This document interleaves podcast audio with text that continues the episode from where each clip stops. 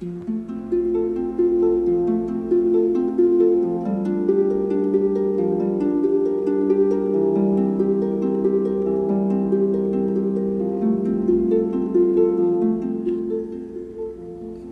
día hermanos y hermanas.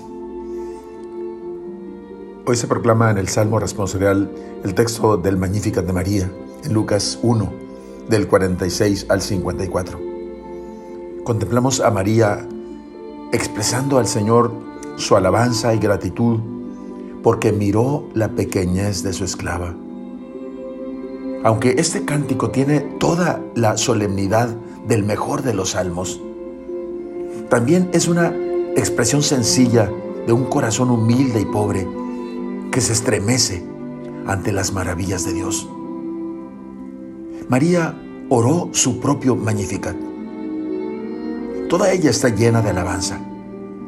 Su corazón agradecido se inunda de alegría por Dios, el Todopoderoso, que está haciendo maravillas en ella, más allá de lo imaginable.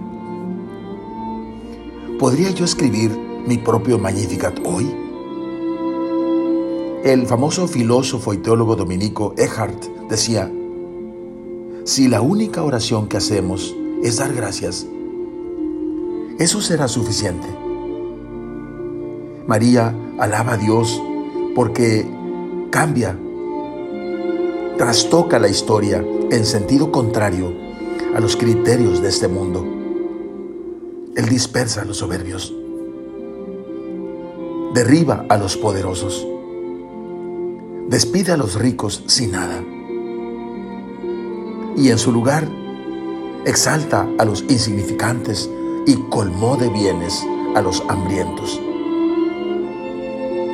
También nosotros, hermanos, hemos de proclamar que Él viene a su tierra acordándose de su misericordia y nos la ha mostrado, su gran misericordia en Jesús, el Hijo de Dios. Sería bueno que nos autoinvitáramos a casa de Isabel acompañarlas, a María e Isabel, esos tres meses, a sabiendas que acompañamos con ellas al Verbo, a la palabra encarnada en el seno de María y a la voz que clamará en el desierto y que ya resuena en el vientre de Isabel sería muy buena compañía. ¿No es cierto? Oremos. Señor, mi alma proclama tu grandeza y mi espíritu se llena de júbilo ante ti, que eres mi Salvador. Suscita en mí, con la acción de tu espíritu, Señor, los sentimientos sobreabundantes de gratitud por las maravillas que tú haces por tu pueblo. Y muéstranos hoy, Señor, tu gran misericordia. Muéstranos a Jesús, el fruto bendito del vientre de María. Amén.